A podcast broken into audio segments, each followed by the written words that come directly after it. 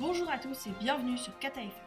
Comme vous le savez, aujourd'hui nous sommes le 13 novembre 1913 et nous nous retrouvons pour une nouvelle édition sur les catastrophes naturelles et plus précisément sur la tempête des Grands Lacs qui s'est produite aux États-Unis et au Canada. Pour commencer, les Grands Lacs se situent sur la frontière entre les États-Unis et le Canada. Cette tempête a commencé jeudi 6 novembre et s'est terminée le dimanche 11 novembre.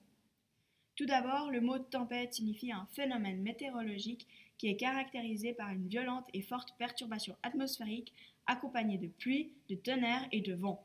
Le vent a une vitesse très forte entre 90 et 117 km/h, c'est-à-dire une force variant de 10 à 11 sur l'échelle de Beaufort.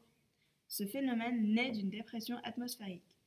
Maintenant, nous retrouvons notre première envoyée spéciale, Elodie Perrine, qui est à Cleveland, au bord du lac Erie, pour plus d'informations. Bonjour Elodie. Bonjour Estelle. Pouvez-vous nous décrire la situation des habitants vivant à Cleveland? Oui, bien sûr. La plupart des habitants sont sous le choc de ce qu'ils viennent de vivre. Malheureusement, il y a eu des pertes humaines et un certain nombre de dégâts matériels et financiers. Est-ce possible d'expliquer pourquoi il y a eu cette tempête? Oui, les scientifiques sont en train de confirmer leur hypothèse.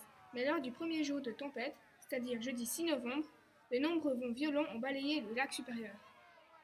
Alors le 7 novembre, l'Observatoire météorologique fédéral de Toronto a placé des signaux dans tous les ports situés entre Fort William et Kingston. Le même jour, ces signaux ont indiqué le niveau 4, soit le niveau d'avertissement le plus élevé sur les grands lacs. Le samedi 8, l'intensité de la tempête augmente encore. Elle est centrée sur le lac supérieur.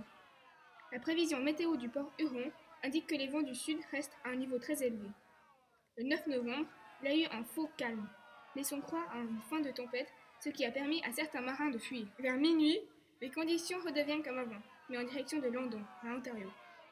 Lundi 10 novembre, la tempête a entraîné des chutes de neige à Ontario. Mardi 11, le violent orage s'est rapidement déplacé vers l'Est du Canada. En résumé, les chercheurs ont affirmé que deux vents différents sont entrés en collision, ce qui a provoqué cette énorme tempête. Merci pour ces informations que vous nous avez données et bon courage pour ces prochains jours. Merci à vous pour l'invitation et bonne soirée. Maintenant, nous retrouvons notre deuxième envoyé spécial à Toronto, au bord du lac Ontario, au Canada. Bonjour, Chloé Egli. Bonjour. Pouvez-vous nous préciser les caractéristiques de ces lacs? Oui, bien sûr. Les grands lacs forment une immense mer d'eau douce.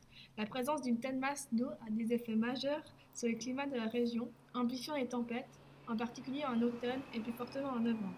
C'est pour cela que lors de la tempête, les vents ont atteint jusqu'à 145 km/h, les vagues ont été mesurées jusqu'à 11 mètres de haut et le blizzard était très violent. Merci beaucoup. Connaissez-vous le bilan de la catastrophe?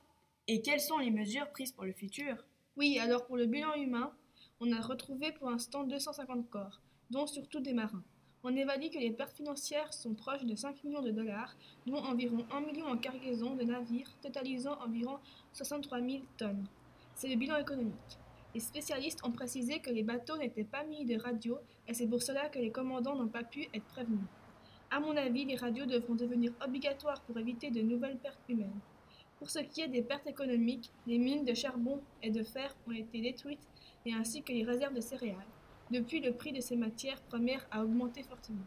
Effectivement, il y a eu de grosses pertes. Merci infiniment Chloé et bonne suite. Je vous en prie, au revoir. Voilà, ainsi se termine cette édition spéciale. On se retrouve la semaine prochaine. Bonne soirée.